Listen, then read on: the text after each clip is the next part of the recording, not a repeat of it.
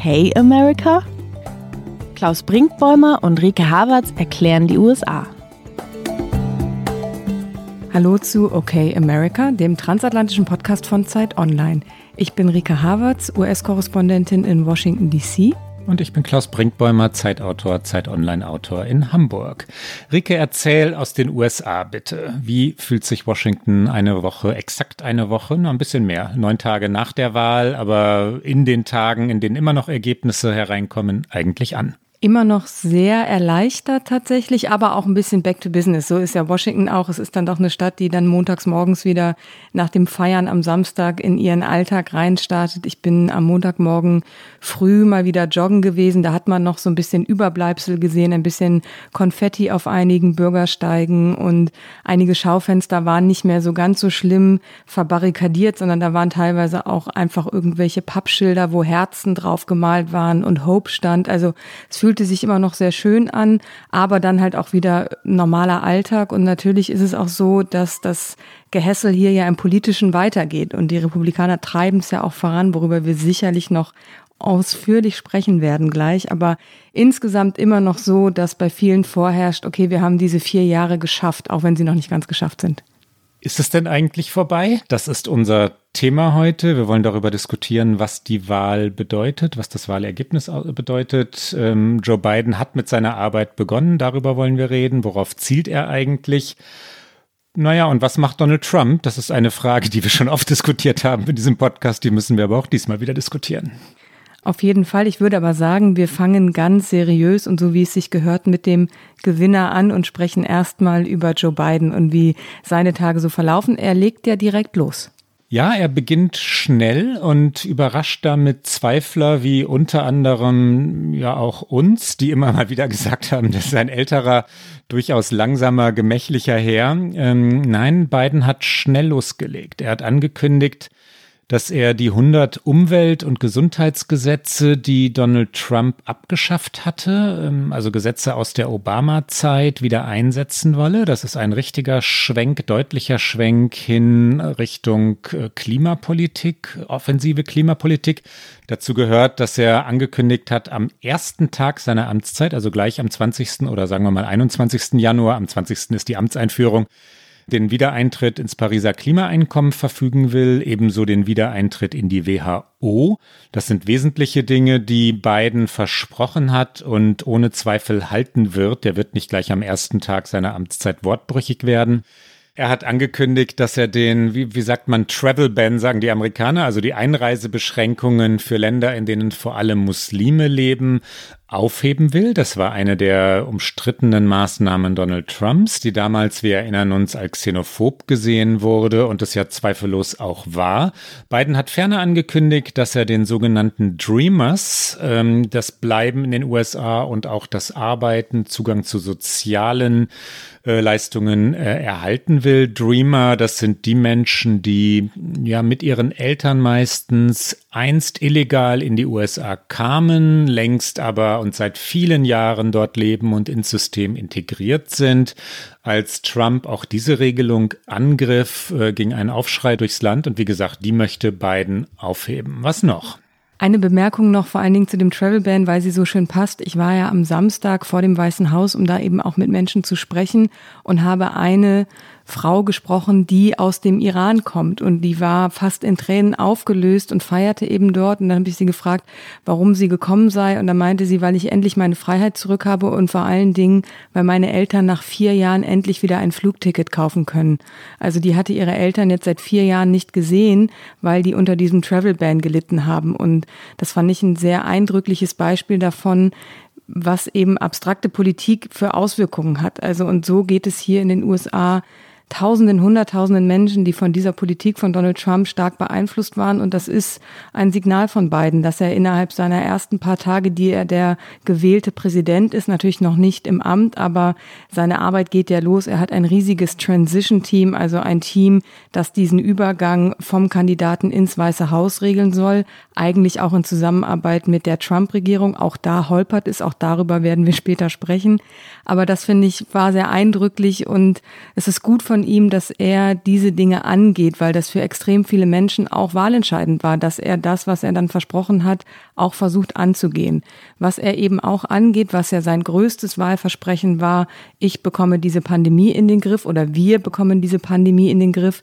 Er hat am Montag direkt, also am Samstag kamen die Ergebnisse, dass er es geschafft hat, am Montag hat er zusammen mit Kamala Harris eine äh, Corona-Taskforce, nenne ich es jetzt mal. Also mhm. er hat ein Expertengremium vorgestellt, mit denen er zusammenarbeiten will. Er hat auch gesagt, natürlich soll Anthony Fauci da mit dabei sein. Da würde er sich aber gerade noch ein bisschen zurückhalten, was die konkrete Zusammenarbeit angeht, damit Fauci nicht in einen Konflikt gerät, weil Fauci ja nun auch noch mit dem Weißen Haus zusammenarbeiten muss. Und auch da hat er eine Rede gehalten. Die hatte nicht viel Neues, aber er ist wieder vor die Presse getreten, hat gesagt, tragt eine Maske, hört auf die Wissenschaft, wir werden das schaffen. Und dann kam am Montag ja auch die relativ positive oder optimistisch stimmende Nachricht, dass eine Impfstoffentwicklung sehr positiv aussieht. Und da ist es natürlich auch für die USA wichtig, zurück in so eine internationale Zusammenarbeit zu kommen. Und das alles scheint mit beiden wieder möglich zu sein.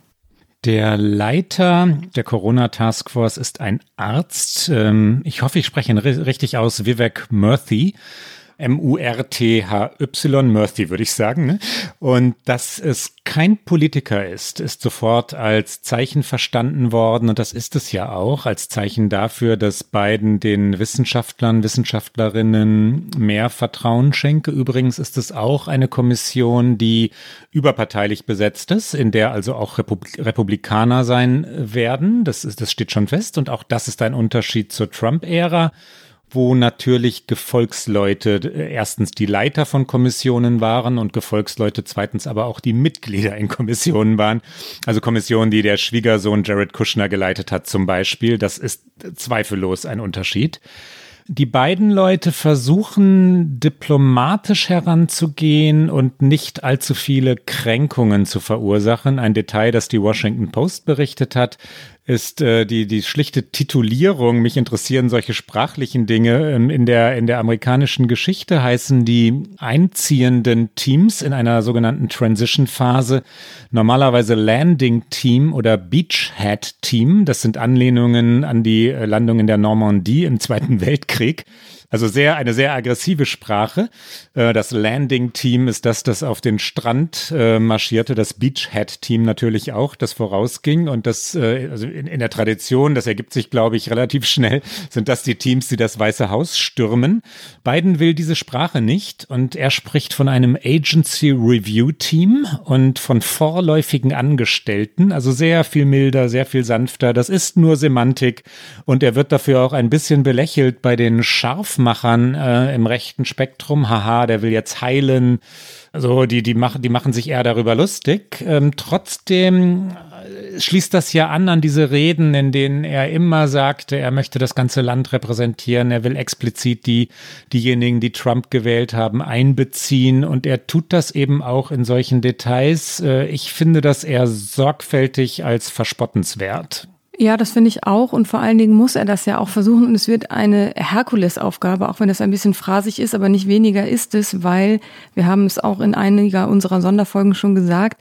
Mehr als 71 Millionen Amerikanerinnen und Amerikaner haben Donald Trump gewählt. Und es werden noch ein paar dazukommen, weil es laufen ja noch ein paar Auszählungen, wie wir wissen. Und das heißt, diese Spaltung des Landes, über die wir auch schon oft gesprochen haben, ist natürlich nicht vorbei. Es ist nicht so, dass hier jetzt ein Joe Biden gewählt wurde und auf einmal ist in diesem Land wieder alles in Ordnung. Mitnichten. Die Konflikte werden alle wieder aufbrechen, sie werden da sein. Insofern ist es, glaube ich, schon ein guter Ansatz von Biden, auf allen möglichen, auch auf so kleinen Ebenen zu versuchen, das einzuhalten, was er gesagt hat und über so kleine Schritte ein bisschen zurückzukehren zu einer wenigstens Normalität, weil sprachliche Entgleisung, die hat ja auch Trump betrieben über vier Jahre hinweg. Er macht es weiter. Er spricht weiter von einer gestohlenen Wahl. Und diese Transition, also dieser Übergang von einem Präsidenten zum anderen, der ist ein enormer Aufwand. Das ist ein krasser Orga-Aufwand. Da denkt man, es ist jetzt nicht einfach so, dass irgendwie Biden mit seinem Köfferchen da einzieht und Trump geht raus, sondern es gibt dazu ein Gesetz, da ist das alles geregelt, der heißt Presidential Transition Act und äh, der regelt ganz genau, wie viel Gelder dafür auch frei werden, welche Zugänge das Team von Biden jetzt eben schon bekommen sollte zu Sicherheitsfreigaben. Es hängen tausende Mitarbeiter daran, weil auch in Ministerien natürlich ab einem gewissen Level alle Posten ausgetauscht werden. Also alle Trump-Mitarbeiter werden gehen und alle Biden-Mitarbeiter müssen ausgesucht werden, müssen bestätigt werden, teilweise durch den Senat bestätigt werden. Also das ist, ich möchte ein Unternehmen sehen, das in so kurzer Zeit so einen Wechsel an der Spitze vollzieht wie es das äh, Weiße Haus alle vier Jahre durchmacht oder alle acht Jahre, wenn ein Präsident zwei Amtszeiten hat. Und da hängt enorm viel dran und Donald Trump blockiert das gerade. Ja, Trump blockiert das, was ihm übel genommen wird, natürlich von den Demokraten, was ihm aber auch übel genommen wird von den Leuten, die sagen, die, die amerikanische Gesellschaft sollte jetzt wirklich mal Covid-19 ernst nehmen und sich selbst professionalisieren und Dinge so gut wie es nur eben möglich ist angehen. Und dieses Ziel jedenfalls verfehlen die USA, weil die gehende Regierung, wenn sie denn geht, ähm, der kommenden Regierung das Leben erschwert. Also es gibt einige Ministerien, in denen die Übergabe untergraben wird, in denen Papiere nicht unterschrieben werden. Donald Trump verweigert es ja nun explizit, Joe Bidens Sieg anzuerkennen, zu gratulieren. Ob es da eine Amtsübergabe auf allerhöchster Ebene geben wird, ist, glaube ich, nicht so entscheidend wie die Frage, Frage, ob es äh, etwas darunter bei den Fachleuten wirklich rund läuft. Ne? Und zu einer Transition-Phase gehören so Dinge wie Smartphones. Die beiden Truppe bekommt sichere iPhones, die bekommt Computer, die bekommt Zugänge zu den Gebäuden rund um das Weiße Haus, in denen die Regierung sitzt. Das Weiße Haus selber ist verblüffend klein, äh, Gebäude drumherum zählen zum Weißen Haus. Ähm, ob die jetzt alle da sein werden in Pandemiezeiten oder eher von zu Hause aus arbeiten, ist, ist was ganz anderes. Die, ähm, die Zugänge sind aber da wenn die Trump-Leute es denn ermöglichen. Der Präsident aber ist auf einem ganz anderen Wege. Der Präsident spricht von einer gestohlenen Wahl und will weiterhin kämpfen. Und vor allen Dingen, also zu dem Zeitpunkt, an dem wir sprechen, ist nämlich das alles, was du gerade beschrieben hast, noch nicht in Gang gesetzt worden, weil um das in Gang zu setzen, muss ein Brief unterschrieben werden. Und ja. der muss unterschrieben werden von einer Dame, die heißt Emily Murphy. Emily Murphy ist kein großer Begriff, also auch in den USA kennt sie niemand. Sie ist aber in der Behörde, die Chefin, die eben diese Presidential Transition organisatorisch begleiten soll. Und sie muss, das ist einfach ein formaler Akt, einen Brief unterzeichnen, mit dem all diese Dinge in Gang gehen. Das Geld, die Informationsflüsse, die Sicherheitsfreigaben. Und sie macht das nicht. Und sie macht das nicht vermutlich eben aus genau der äh, Erwägung heraus, dass eben ihr Präsident, dass Donald Trump noch nicht seine Wahlniederlage eingestanden hat und er hält daran fest, zu sagen, ich gratuliere Donald Trump, ich gratuliere, ich gratuliere mir selber nicht, ich gratuliere Joe Biden nicht und äh, sich selbst gratuliert er, glaube ich, gerne mal. Und ähm, die Frage ist, wann wird das passieren? Also wartet, warten Sie jetzt ab, diesen Übergang in Gang zu bringen, wenn alle juristischen Klagen vorbei sind, gescheitert sind, wenn Donald Trump auf einmal sagt, okay, ich akzeptiere das, oder warten Sie womöglich bis zum 14. Dezember? Das ist nämlich der Tag, an dem Biden formal zum Präsidenten gewählt wird vom Electoral College. Und das müsste, also wenn es am 14. Dezember wäre, dann wäre bis zum 20. Januar kaum noch Zeit. Und das ist genau das, was du sagst. Das, was sich, glaube ich, sehr viele wünschen, dass sich hier auf die Pandemie konzentriert wird und dass eben der neue Präsident einen so einfachen Start wie möglich hat, um einfach mit der inhaltlichen Arbeit zu beginnen, das wird alles gerade immer noch verzögert. Und das liegt vor allen Dingen daran, dass Donald Trump diese Wahl nicht anerkennt und er wird dabei ja unterstützt. Er wird unterstützt von einem Mitch McConnell, der gesagt hat, es ist absolut äh, angemessen für Donald Trump zu sagen, er prüft alles juristisch, bis es nicht äh, ein eindeutig ist. Und sein Justizminister William Barr hat am Montagabend tatsächlich ein Memo geschrieben und gesagt, es dürften auch bevor alle Endergebnisse ausgezählt sind, schon äh, Ermittlungen laufen, aber sie dürften nicht fantasievoll sein. Also er hat so minimal eingeschränkt, hat gesagt, wir können jetzt hier nicht ins Blaue ermitteln, hat aber im Grunde genommen im Justizministerium gesagt, wir können das machen und stützt im Grunde genommen damit Trumps These. Und das ist ja durchaus sehr gefährlich. Ja, Barr ist ein Mann, den wir hier schon in diesem Podcast, meine ich, mehrfach diskutiert haben, weil er ein Ermöglicher Trumps ist und kein unabhängiger Justizminister, der er eigentlich sein müsste. William Barr hat in der Russland-Affäre die Ermittlungen Robert Muellers ähm, verzerrt dargestellt. Äh, Barr hat dafür gesorgt, dass jedenfalls in der einen Hälfte, also der konservativen Hälfte der Gesellschaft, Donald Trump als freigesprochen galt weil Barr den Bericht Mullers äh, schlicht und einfach verbogen und falsch zitiert hat, nachdem er ihn wochenlang unter Verschluss gehalten hatte. Der ist wirklich mit Vorsicht zu genießen, deshalb, weil er Ermittlungen gegen Trumps Feinde unterstützt, weil er Ermittlungen gegen Trumps Freunde beendet oder, oder sogar dafür sorgt, ähm, dass, dass Prozesse eingestellt werden. Das gab es auch schon. Ein Mann, der bedingungslos an der Seite des Präsidenten steht, wo er nicht stehen dürfte. Der Justizminister hat unabhängig zu sein in den USA, aber William Barr ist das nicht. Ich frage mich ähm, deswegen, weil so hochrangige Leute sich nun hinter diese Strategie des, des Präsidenten stellen, ob das am Ende sogar zünden kann, also ob das aufgehen kann, ob die Republikaner es schaffen können, diese Wahl so grundlegend in Frage zu stellen, dass da etwas komplett entgleist, nämlich die Amtsübergabe an Joe Biden und dessen Vereidigung am 20. Januar. Was glaubst du?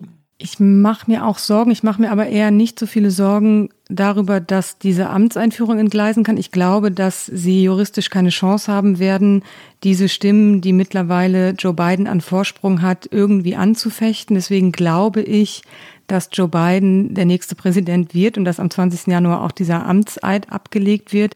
Worüber ich mir eher Sorgen mache, ist, dass die grundsätzliche Erzählung eben die bleibt, dass diese Wahl eine gestohlene Wahl ist und deswegen ein Vergleich zu ziehen ist zu dem, was man versucht hat, als Obama Präsident war und die ganze Birther-Geschichte ausgepackt hat und immer gesagt hat, ja, Barack Obama hat zwar diese Wahl gewonnen und er hat die meisten Stimmen, aber eigentlich ist er gar kein rechtmäßiger Präsident, weil er hat, er ist nicht amerikanischer Staatsbürger. Das war ja die Verschwörungstheorie, die da aufgemacht wurde, die Erzählung, die aufgemacht wurde.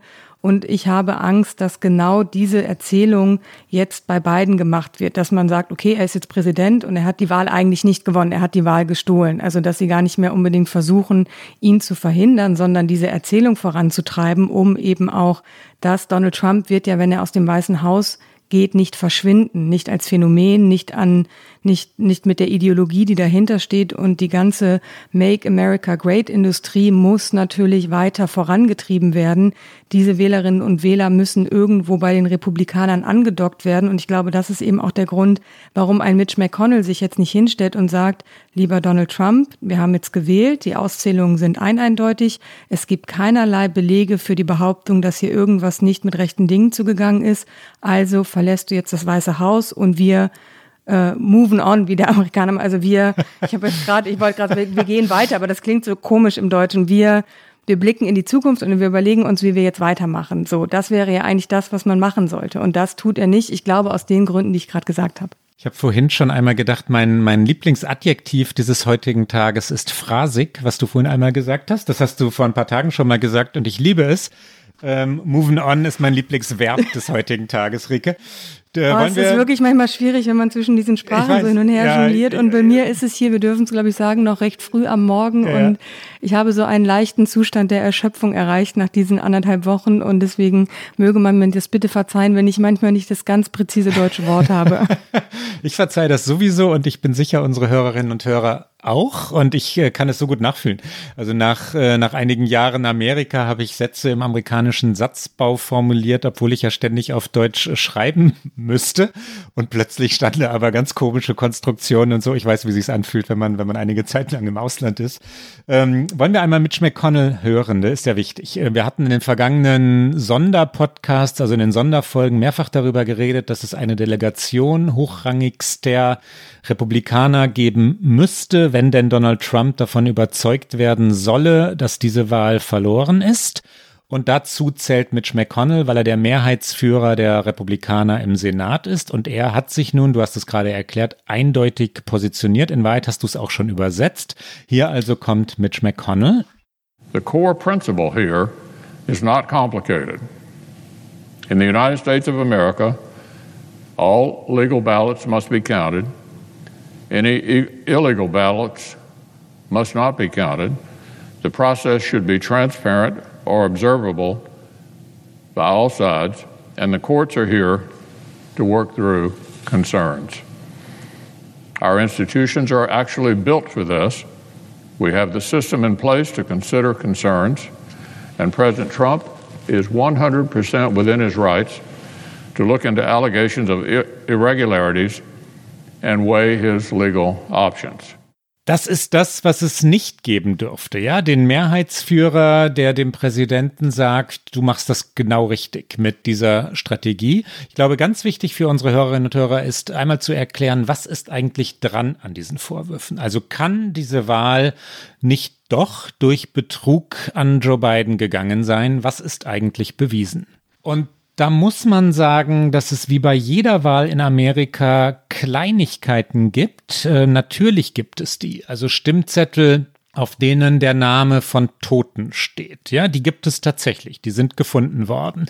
Es gibt ähm, in Georgia Stimmzettel von Leuten, die nicht in Georgia gemeldet sind. Es gibt auch bei, an einigen Stellen, wo ausgezählt wurde, also wo Stimmen ausgezählt wurde, leichte, leichte Unregelmäßigkeiten, dass Zettel möglicherweise, Wahlzettel meine ich, falsch einsortiert worden sind. Es gab die Frage, natürlich ganz groß in Pandemiezeiten diskutiert, welche Briefwahlzettel sind eigentlich ähm, legal und welche nicht, welche sind pünktlich eingegangen und welche nicht. Die Republikaner machen daraus ein großes Thema. Und jetzt kommen aber die Antworten. Die Stimmzettel, die zu spät eingegangen sind, sind nicht mitgezählt worden. Die sind nicht Teil der Ergebnisse. Da ist kein Klagegrund. Die anderen Fälle, von denen ich gerade gesprochen habe, sind, da muss man die Formulierung einbauen, nach allem, was man bisher weiß, minimal. Also das sind Einzelfälle. Wir reden mal hier über einen Toten oder mal hier über 130 Stimmzettel bei Wahlergebnissen, wo es immer um mindestens tausende Stimmen Unterschied, meistens natürlich zehn oder hunderttausende Stimmen Unterschied geht. Nichts, was bisher belegt ist, äh, deutet darauf hin, dass es irgendeinen systematischen Betrug gegeben haben könnte. Die ähm, zwei Senatoren, republikanische Senatoren in Georgia, schreien jetzt ganz besonders laut, dass der Wahlleiter in Georgia, der übrigens ein Republikaner ist, äh, zurücktreten müsse. Diese beiden republikanischen Senatoren sind aber bereits wieder im Wahlkampf, weil sie Anfang Januar in eine Nachwahl müssen. Sie haben nicht, hatten nicht klar genug gewonnen. Und diese Nachwahl wird entscheidend dafür sein, wer die Mehrheit im äh, Senat haben wird. Also eine ganz, ganz wichtige Senatsnachwahl in Georgia. Die schreien und schreien und schreien und unterstützen Donald Trump. Das ist aber nach allem, was man heute sagen kann, reiner Lärm ohne irgendwelchen Hintergrund. Und dann kann man auch folgern, muss man nach meiner Ansicht folgern, da wird wieder einmal Demokratie unterwandert, weil es eine Partei ist, die dazu verpflichtet sein sollte, vernünftig verantwortlich, äh, verantwortungsbewusst mit der Demokratie umzugehen. Und wenn sie eine Wahl verloren hat, sollte sie es zugeben. Das Grundproblem der Republikaner ist, glaube ich, auch, dass sie in den vergangenen, weiß ich schon gar nicht mehr, sieben, acht Wahlen den Popular Vote nicht mehr gewonnen haben. Also sie haben in neun von zehn Fällen, glaube ich, den Popular Vote nicht mehr gewonnen. Das heißt, sie haben im größten Maße von dem Wahlsystem immer profitiert, also davon, dass auch man mit einem nicht gewonnenen Popular Vote eben die meisten Wahlleute haben kann. Und das zählt so ein bisschen auch in diese Erzählung rein, dass man sich Sorgen machen muss, ob die Republikaner vielleicht sagen, okay, der Popular Vote, also die einzelne Stimme des Bürgers, das ist für uns gar nicht mehr so relevant. Das ist wir, wir wollen hier Wahlen eh anders gewinnen, anders strukturieren und äh,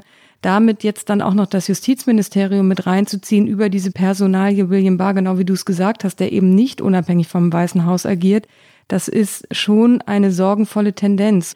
Und dass das auch kein normaler Vorgang ist, was Barr da gemacht hat, zeigt sich daran, dass Richard Pilger, den ich bis gestern auch nicht kannte, aber den man jetzt kennt, der ist innerhalb des Justizministeriums zuständig für genau diese Dinge, einen möglichen Wahlbetrug zu untersuchen. Und der ist aufgrund dieses Memos, das William Barr geschrieben hat, zurückgetreten. Er hat gesagt, dass, ähm, das kann er so nicht, das sieht er so nicht und ähm, das ist für ihn nicht ein Vorgang, den man so unterstützen kann. Die Anwaltskanzlei, die von Donald Trump damit beauftragt wurde, jetzt gegen das Wahlergebnis anzugehen, zerfleischt sich über diesen Auftrag selbst. Es gibt dort Partner und Anwälte, die sagen oder bitter darüber klagen, dass sie nun ja die, die eigene Demokratie unterwandern sollen, ja, dass sie explizit einen Auftrag haben, der eine einwandfreie und abgeschlossene Wahl anfechten soll was bitte für ein Auftrag ist denn das? Und ähm, die, der Rückhalt ist nicht fulminant, aber er ist an entscheidenden Stellen da.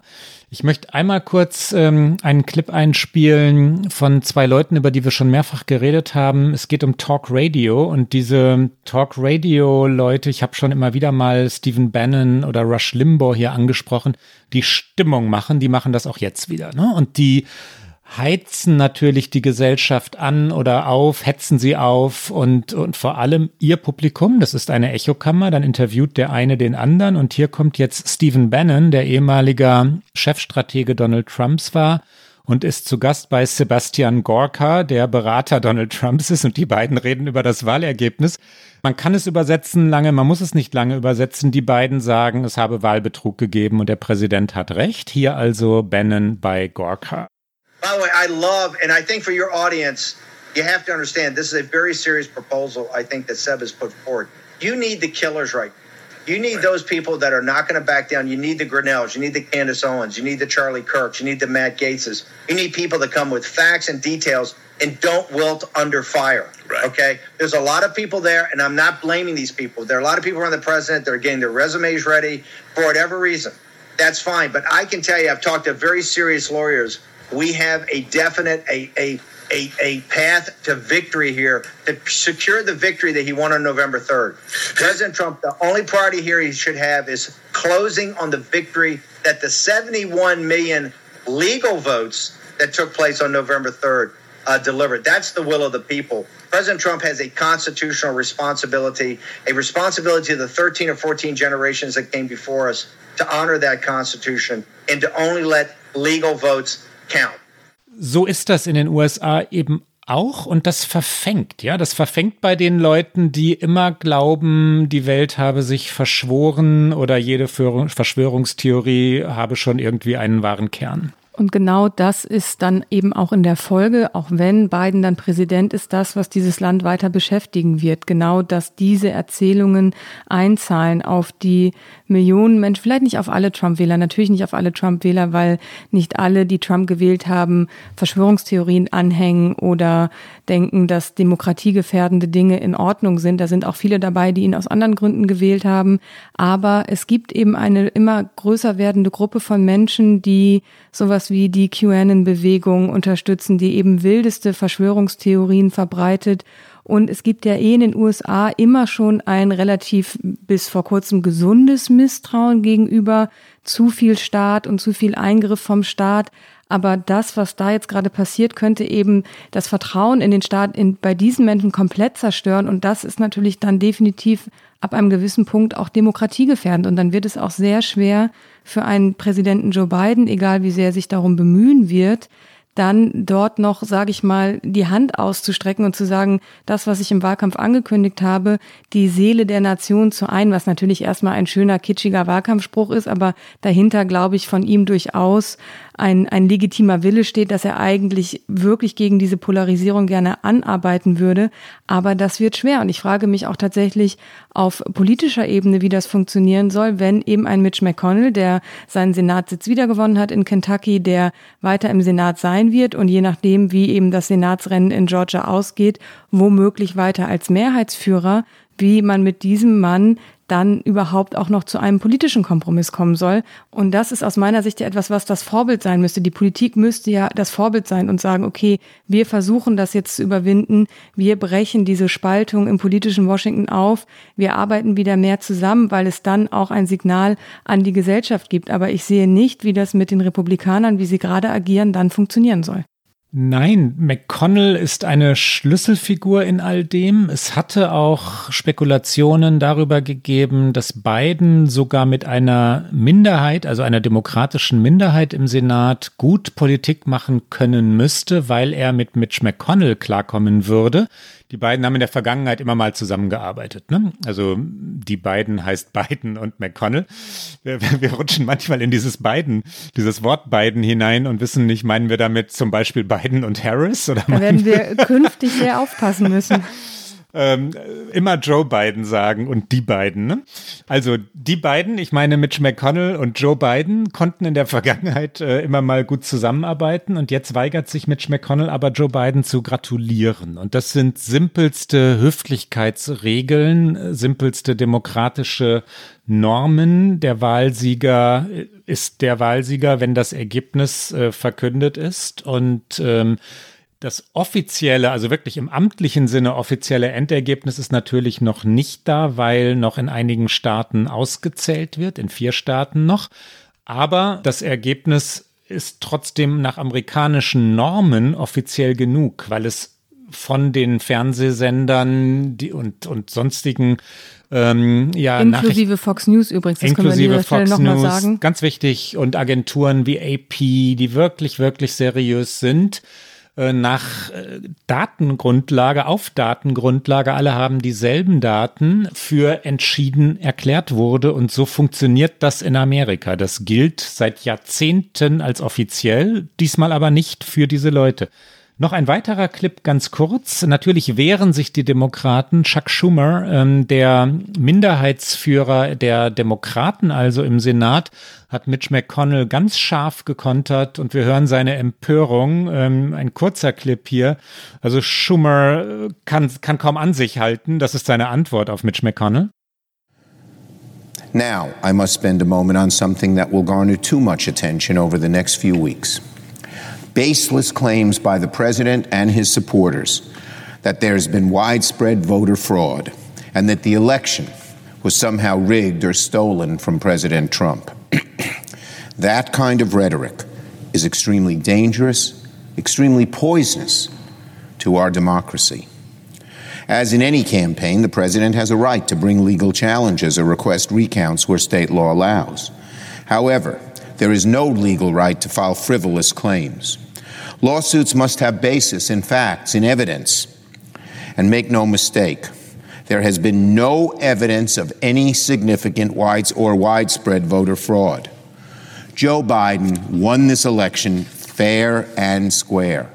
Man kann diese Empörung verstehen und das eine ist ja, was Trump jetzt noch versuchen kann, um diese Wahl als unrechtmäßig zu titulieren. Das andere ist aber auch rein faktisch, dass er einfach noch bis zum 20. Januar im Amt ist. Das heißt, er ist jetzt noch gute elf Wochen im Weißen Haus. Diese Periode wird im amerikanischen Lame Duck genannt. Ich glaube, es ist im Deutschen auch schon äh, mit übernommen mhm. worden, also die lahme Entenperiode. Tatsächlich ist das aber eigentlich ein falscher Begriff, weil die Präsidenten sind keine lahmen Enten.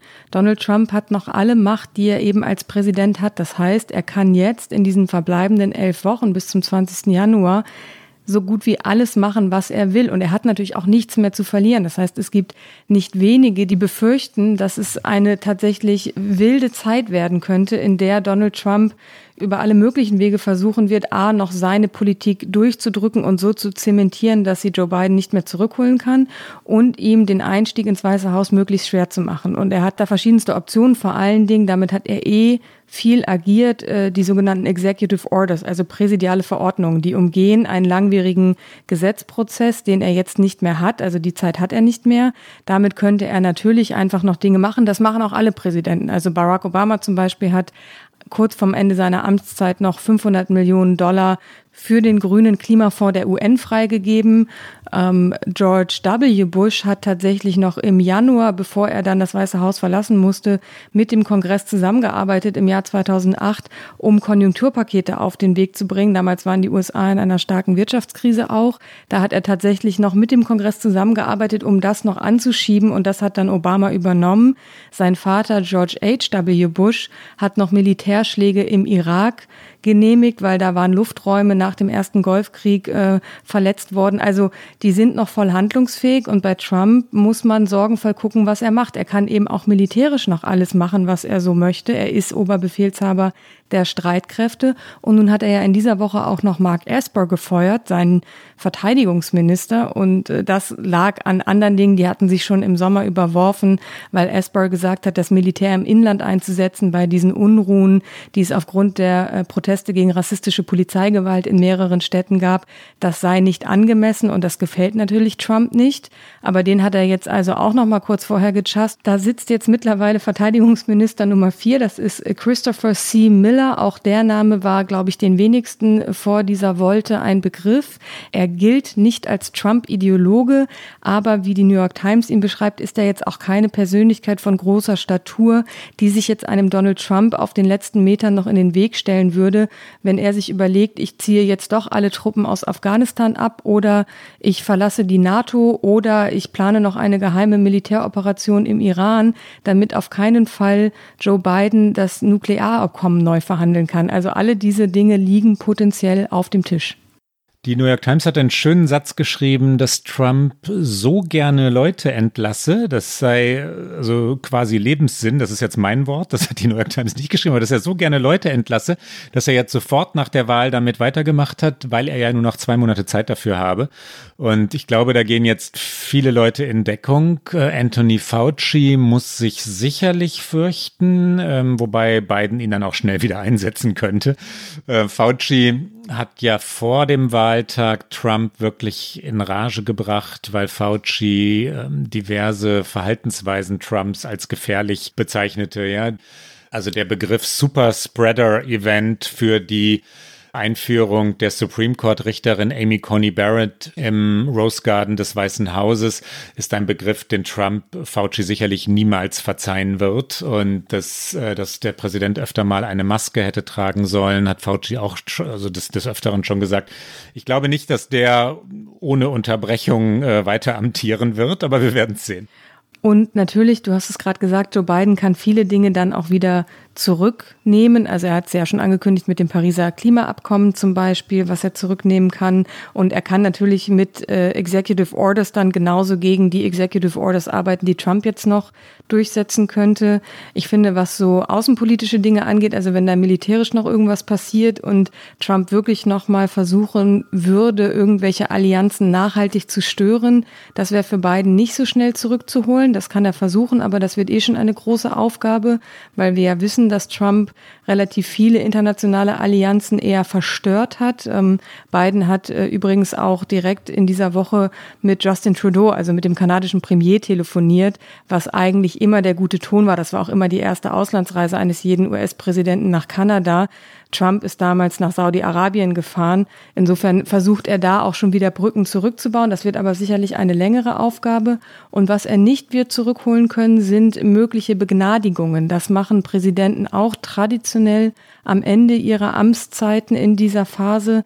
Äh, zum Beispiel hat Obama Chelsea Manning äh, begnadigt, bevor er das Weiße Haus verlassen hat. Bill Clinton war in einem ganzen Begnadigungsrausch, bevor er das Weiße Haus verlassen hat.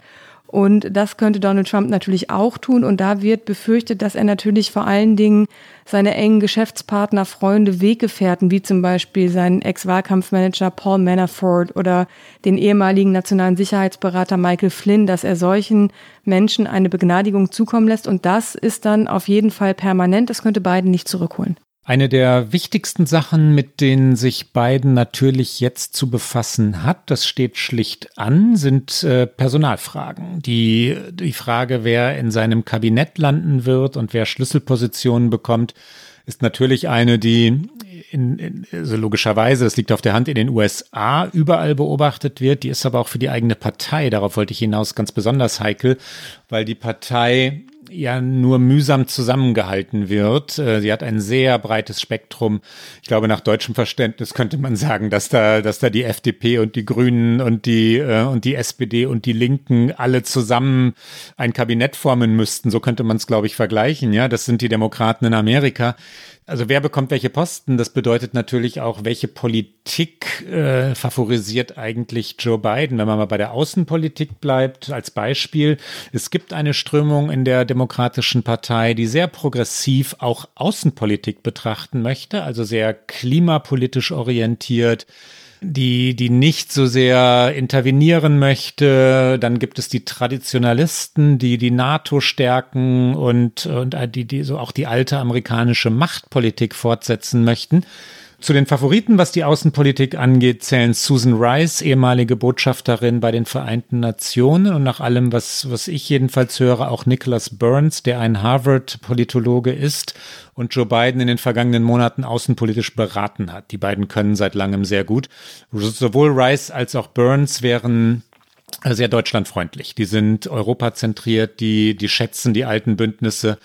Und das ist, das wird in Deutschland natürlich im Auswärtigen Amt sehr, sehr, sehr aufmerksam beobachtet. Wenn es einer der beiden würde, ist es sehr, sehr, sehr früh. Ne? Das sind jetzt nur Spekulationen mit Namen.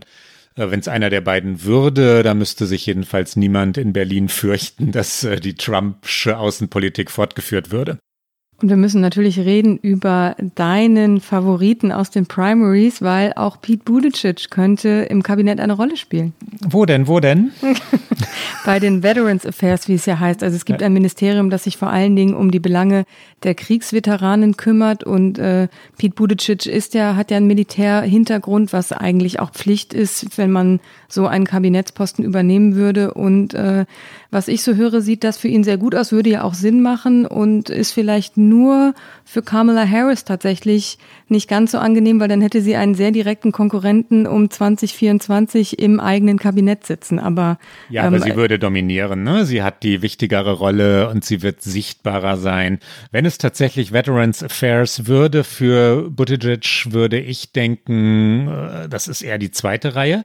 Verteidigungsminister wäre prominenter, ähm, Außenminister natürlich sowieso. Ich halte ihn für kompetent in militärischen und in wirtschaftspolitischen Fragen. Er ist ähm, also er wäre vorstellbar als, als Finanzminister, als, äh, als Verteidigungsminister. Die übrigen früheren Bewerber übrigens, jedenfalls die, die lange im Rennen waren, sind auch jetzt wieder im Rennen. Man könnte sich Bernie Sanders im Kabinett Biden vorstellen, Gesundheit. Äh, man könnte, kann sich Elizabeth Warren dort vorstellen, Amy Klobuchar vielleicht für Inneres, äh, also Innenministerin.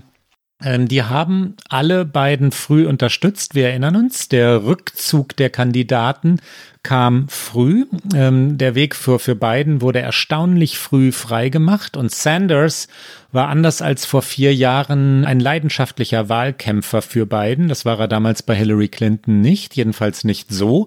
Das wurde ihm dann lange, lange auch übel genommen im Clinton-Lager.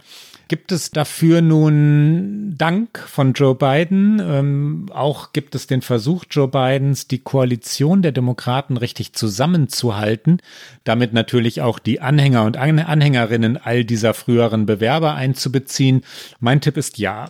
Mein Tipp ist, wir werden die nahezu allesamt wiedersehen. Ich glaube auch, dass da viele bekannte Namen sein werden, eben äh, Sanders und Warren, die du schon genannt hast. Ich glaube, das muss Biden auch tun. Das müssen Biden und Harris beide tun, weil die Demokratische Partei, die steht vor einem Richtungsstreit, der im Grunde jetzt ein paar Tage nach der Wahl direkt auch schon wieder aufgebrochen ist. Der spielt sich gerade noch eher im Repräsentantenhaus ab. Nancy Pelosi würde gerne wieder Sprecherin werden. Ähm, dann gibt es Alexandria Ocasio-Cortez, die ähm, sehr bekannte, auch überall bekannte äh, linke Abgeordnete aus New York, die ein relativ erstaunliches Interview hier gegeben hat in den Tagen nach der Wahl, wo es eben darum ging, warum haben die Demokraten im Kongress nicht so gut abgeschnitten, wie man sich das erhofft hätte. Und da wird eben jetzt schon gestritten. Also Pelosi gilt jetzt nicht unbedingt als linker Flügel der Demokraten, sondern eher im Gegenteil, sie äh, schaut das alles sehr kritisch an. Pelosi ist mittlerweile 80 Jahre alt, also auch äh, weit äh, am, sage ich mal, fast am Ende ihrer Karriere angekommen, würde aber eben gerne schon noch jetzt weitermachen. Also sie ist natürlich auch sehr machtbewusst und äh, der linkere Flügel, der sich eben um AOC schart, der wiederum sagt, wir brauchen jetzt Aufbruch, wir brauchen eine Erneuerung. Also Biden und Harris werden nicht nur damit zu tun haben, die Trump-Wählerinnen und Wähler in ihrer Politik einzubinden, sondern eben auch die eigene Partei, die, wie du ja schon gesagt hast, sehr divers ist und sehr viele unterschiedliche Interessen verfolgt. Ja, ich würde gerne noch einmal kurz auf die Wahl selbst zurückkommen, weil es einige Erkenntnisse gibt, ähm, einige Dinge, die, die diskutierenswert, ich hoffe es jedenfalls sind. Sollen wir äh, unsere Hörerinnen und Hörer wie in den letzten Tagen ja auch in unseren Sonderfolgen einmal auf den aktuellen Stand der Dinge bringen? Der hat sich nicht groß verändert, das können wir schnell abhandeln. Joe Biden hat, äh, also nach heutigem Stand, in dem Moment, in dem wir reden, 279 Wahlleute. Wir haben oft erklärt in diesem Podcast, 270 war die magische Schwelle. Er wird voraussichtlich die Wahlen in Arizona, das sind elf Wahlleute, und Georgia, das sind 16, gewinnen und dann bei 306 Wahlleuten landen. Das kann man prognostizieren. Er, er liegt dort deutlich in Führung. Im Moment hat Biden 76 Millionen Stimmen, mehr Stimmen als je ein Kandidat bei irgendeiner amerikanischen Präsidentschaftswahl erreichte. Trump hat 214 Wahlleute, da werden noch die von North Carolina und Alaska hinzukommen und er hat im Moment 71 Millionen 500.000 Stimmen, was auch sehr, sehr viel ist. Aber eben nach dem Popular Vote, du hast es vorhin schon angesprochen, sind es viereinhalb Millionen Stimmen weniger als Joe Biden hat. Ähm, die Klage, den Wahlbetrug betreffend übrigens geht ganz oder die Klagen gehen selbst ganz selbstverständlich davon aus, dass sämtliche Stimmen für Donald Trump natürlich legal sind während äh, bei Joe Biden ganz, ganz viele ähm, ja, gefälschte, verbotene, illegale Stimmen eben dabei sein. Man muss schon sehr viel Fantasie haben, um den Klagen äh, ja Erfolg, äh, was soll man sagen, zu gönnen? Nein, ich gönne sie ihnen nicht. Die, die dürfen keinen Erfolg haben. Sie haben auch einfach sehr wenig Aussicht auf Erfolg, das muss man noch ja, mal so sagen. Eine Sache übrigens noch Trump selber betreffend, das hätten wir vorhin schon ansprechen können. Der war am Wochenende zweimal golfen. Der hält sich äh, im Moment zurück. Er twittert relativ wild, aber er sagt nicht viel. Er wird nicht viel gesehen. Man könnte daraus ableiten, dass er so richtig gar nicht bei der Sache ist, dass er das eher so zum Schein führt, dieses Gefecht, dass er also ein Scheingefecht führt. Aber das ist jetzt nur deutend aus der Ferne. Die ähm, Position von Fox News, das wir auch schon oft diskutiert haben, ist interessant. Die Fox News Hardliner am Abend, Sean Hannity und Tucker Carlson, die Primetime-Kommentatoren, Moderatoren stützen Trump. Aber im Nachmittagsprogramm und auch im Vorstand von Fox News oder in der Murdoch-Familie, Rupert Murdoch ähm, ist der Gründer von Fox News, hört man, äh, Leute, das ist eine Demokratie und wir haben ein Ergebnis. Und äh, die Kommentatoren am Nachmittag oder die Reporter in den Nachrichtensendungen sagen sogar bei Fox News, ein Wahlbetrug ist nicht ansatzweise bewiesen worden. Ich glaube, dass es genau das ist. Das ist ja so ein bisschen meine Theorie, dass Trump nicht unbedingt jetzt so weitermacht, um diese Wahl noch zu gewinnen, weil er weiß, dass das wenig Aussicht auf Erfolg hat und er sich vielleicht auch deswegen so zurückhält mit seinen öffentlichen Auftritten bis jetzt. Es wird ja auch immer wieder kolportiert, dass Leute aus seinem inneren Zirkel bis hin zu Melania ihm sagen, er müsse doch jetzt mal der Realität ins Auge sehen. Das wird dann immer sofort wieder zurückgenommen und äh, als falsch dargestellt. Aber ich glaube, dass tatsächlich vielleicht eher der Versuch ist, eben diese größere Erzählung aufzumachen. Nicht diese Wahl noch zu gewinnen, sondern einfach die Erzählung durchzusetzen, dass diese Wahl insgesamt gestohlen ist. Also um beiden zu schaden und um eben eine grundsätzliche Erzählung aufzumachen, die man dann in den kommenden Jahren weitertragen kann. Ich glaube, da geht es eben weniger jetzt noch um das Konkrete, sondern mehr um die Metaebene. Wenn wir bei Erkenntnissen aus dieser Wahl bleiben, es gibt inzwischen natürlich eine genauere Analyse der Daten der Abstimmungen äh, oder des Abstimmungsverhaltens ist das richtige Wort. Und da sind einige Dinge wirklich interessant. Ähm, viel diskutiert wurde in den letzten Tagen, dass Trump sehr verstärkt von Migranten, von Afroamerikanern, Afroamerikanerinnen gewählt worden sei.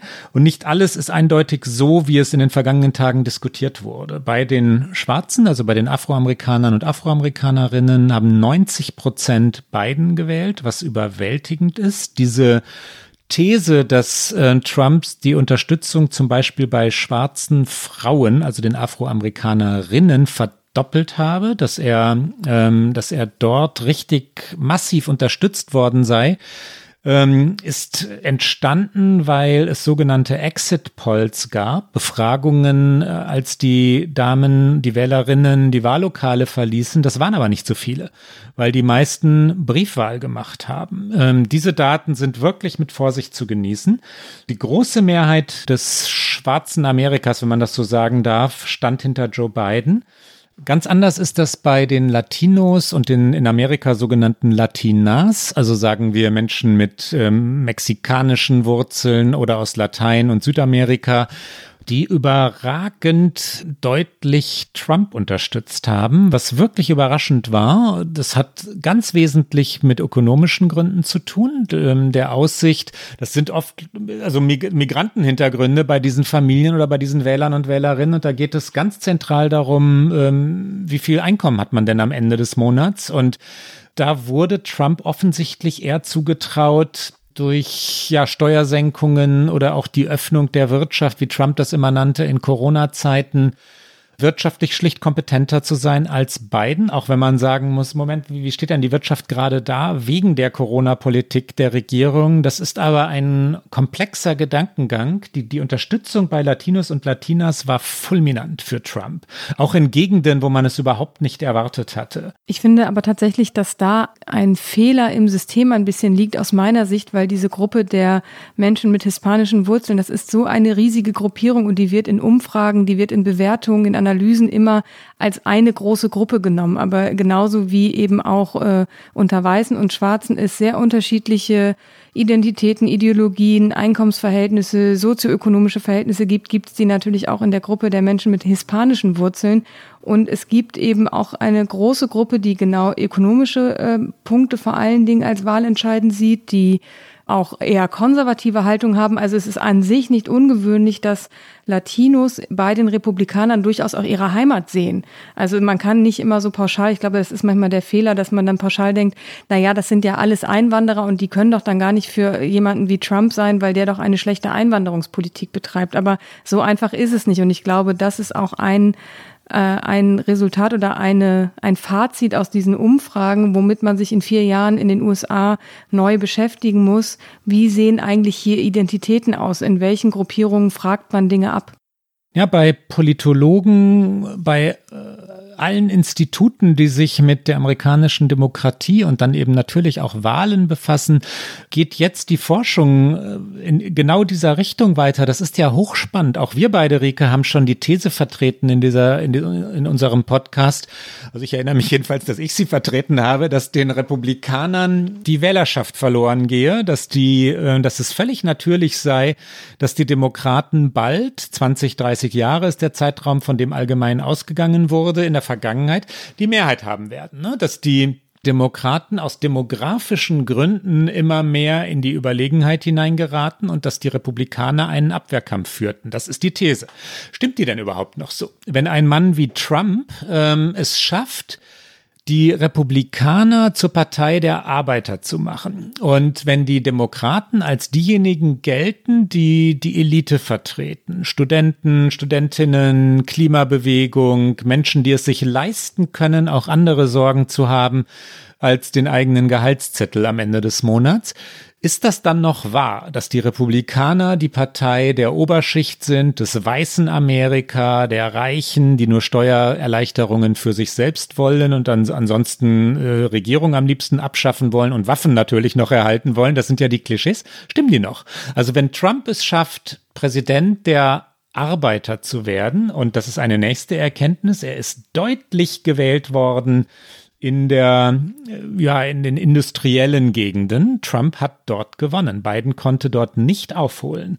Biden ist gewählt worden in den Vorstädten Amerikas, Suburban America, wie das genannt wird. Da hat Biden die Wahl gewonnen. Ich finde diese, diese genauen Wahlanalysen hochspannend. Ich äh, könnte da stundenlang drin lesen. So viel Zeit äh, haben wir nicht mehr, Klaus.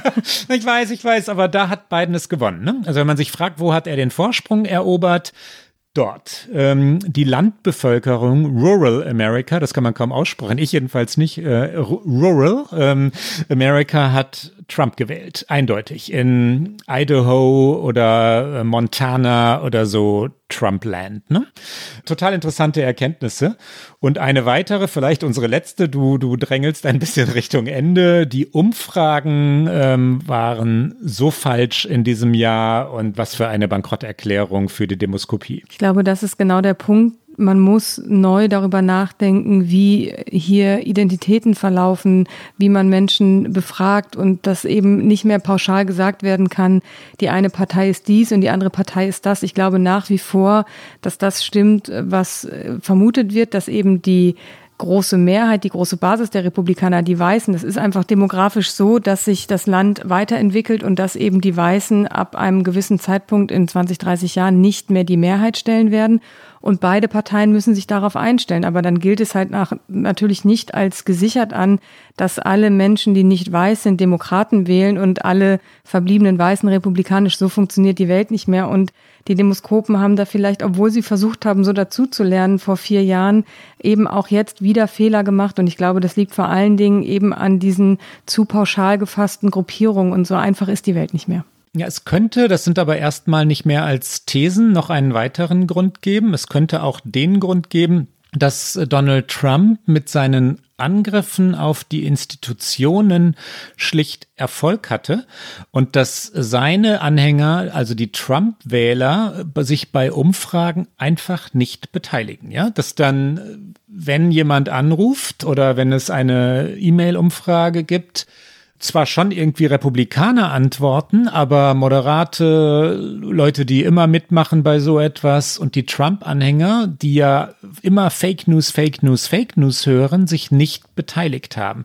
Es ist jedenfalls wirklich frappierend, dass in den Umfragen 10, 12, 14 Prozent Biden Vorsprung vorhergesagt wurde, dass Joe Biden ganz am Ende, da geht ja auch irrsinniges Geld drauf, ähm, Wahlkampf in Cleveland in Ohio gemacht hat, wo Trump ihn aber abgehängt hat hat. Ne? Biden hat von Umfragen ausgehend äh, Millionen ausgegeben in Bundesstaaten, in denen er nicht den Hauch einer Chance hatte. Und umgekehrt. Ne? Die, äh, die Umfragen führen, ich finde das wirklich, wirklich frappierend, weil es ja auch. Ich glaube, es, wir müssen geht, dazu eine eigene Sendung machen. Ja, aber Klaus. es geht auch uns Journalisten an. Es geht auch, äh, es geht auch tatsächlich die Medien an, äh, vor allem in Amerika, das muss man sagen. Die Deutschen machen das nicht ganz so exzessiv, aber jede Umfrage ähm, stößt auf Schlagzeilen. Ich höre sofort auf. Du, äh, ich, ich bin sofort am Ende, aber ich finde es tatsächlich richtig relevant für politische Berichterstattung. Jede Umfrage stößt auf ein riesiges Echo und wird gedeutet, wird interpretiert in alle Richtungen und dann folgt daraus reale Politik. Es, es fließt Geld in einen Wahlkampf der Demokraten gegen Mitch McConnell in Kentucky, der chancenlos ist. Mitch McConnell hat äh, ganz leicht diese Wahl gewonnen. Die Umfragen waren einfach absurd falsch. Also auf, auf absurde Weise neben dem realen Ergebnis. Und also jetzt mal die, die plumpeste Erkenntnis für mich. Man sollte viel mehr, das ist aber vor vier Jahren auch schon gesagt worden, Berichterstattung ähm, vor Ort machen und viel, viel weniger auf Umfragen hören. Das war ja der Grund, warum zum Beispiel Zeit Online einen sehr ausführlichen und intensiven Beipackzettel zu einer Umfrage gepackt haben. Also wir haben ein Umfragetool vor dieser Wahl gehabt, mit dem wir uns eben genau diesem Dilemma genähert haben, dass mit jeder Umfrage im Grunde auch Berichterstattung gemacht wird. Und wir haben dann versucht eben zu erklären, wo liegen die Fehler, wo liegen Wahrscheinlichkeiten. Und in den USA ist aber natürlich in diesem Präsidentschaftswahlkampf jede Umfrage ist eine Nachricht und äh, aus jeder Nachricht folgt etwas. Und äh, das liegt natürlich auch an diesem 24 Stunden rund um die Uhr Nachrichtenzyklus, in dem wir uns bewegen und auch daran, dass diese Wahlkämpfe in den USA unfassbar lang sind. Ja, und Joe Biden hat am Dienstag, am späten Dienstag äh, sehr, sehr ruhig auf Trumps Verhalten reagiert. Äh, er nannte es eine Peinlichkeit, was ein erstaunliches Wort äh, war, ein Wort, das bleiben wird. Und dann suchte er nach Worten. Er sagte, wie kann ich es taktvoll ähm, sagen, dass das, was Trump da tut, äh, in Wahrheit eine Absurdität ist. Anders hat, kann, kann Biden es nicht gemeint haben. Hier kommt Joe Biden. I just think it's an embarrassment, um, quite frankly. Uh, the only thing that, uh, how can I say this? Uh, tactfully. I think it will not help the president's legacy.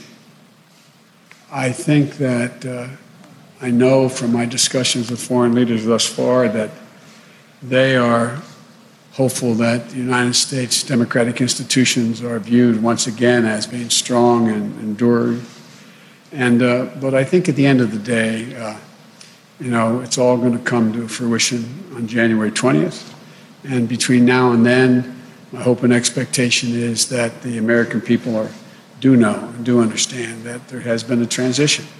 Even among uh, Republicans who are people who voted for the president. I understand the sense of loss. I get that. But I think uh, the majority of the people who voted for the president, a lot voted for him, a significantly smaller number, but a lot voted for him. I think they understand that we have to come together. I think they're ready to unite, and I believe we can pull the country out of this uh, bitter um, politics that we've seen for the last uh, last five, six, seven years. And just to follow up on a previous question, how do you expect to work with Republicans if they won't even acknowledge you as president elect? They will.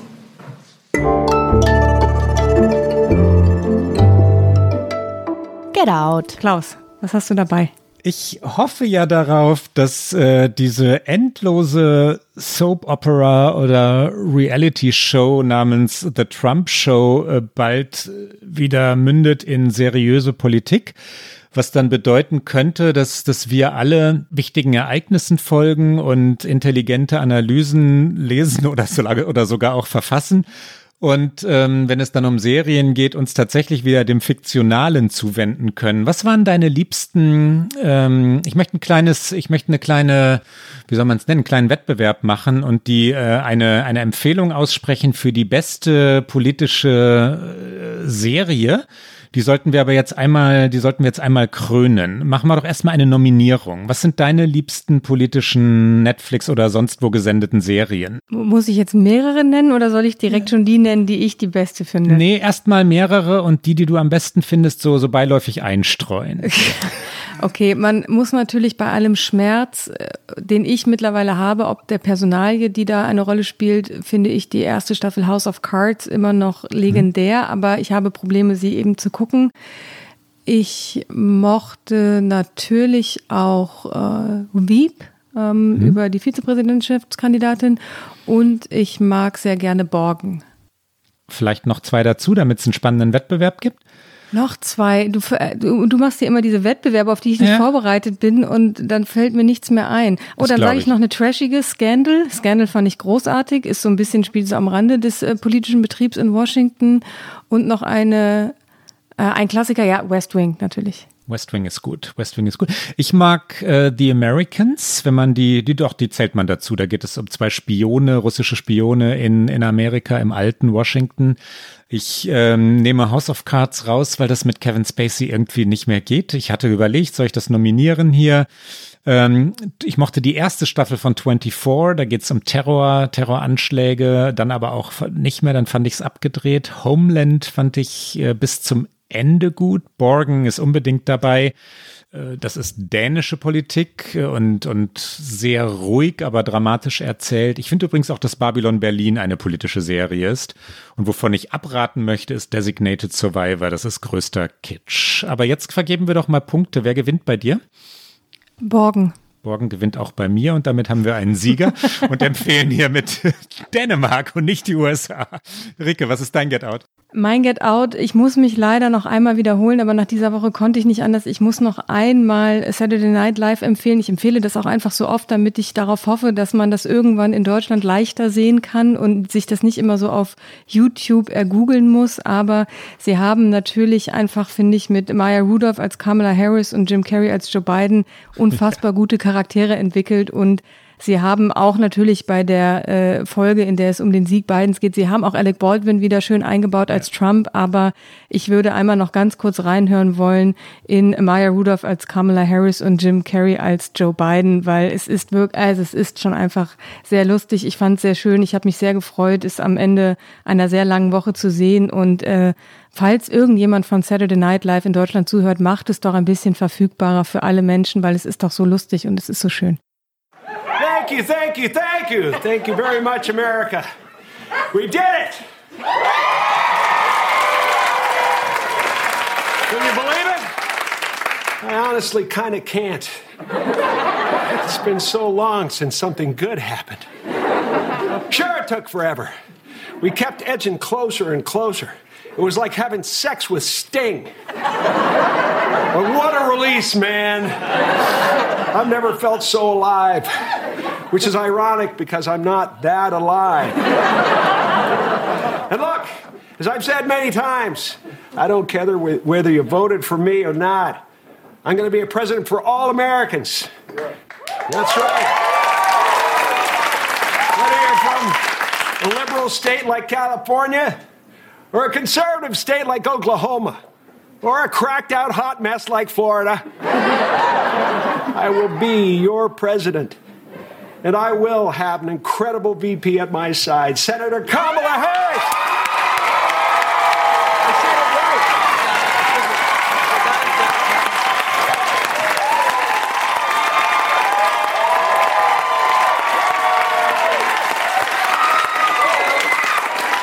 Thank you, everybody. Like Joe, I am humbled and honored to be the first female. The first, yes.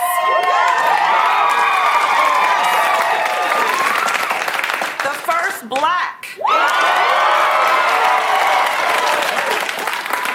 The first Indian American. And the first biracial vice president.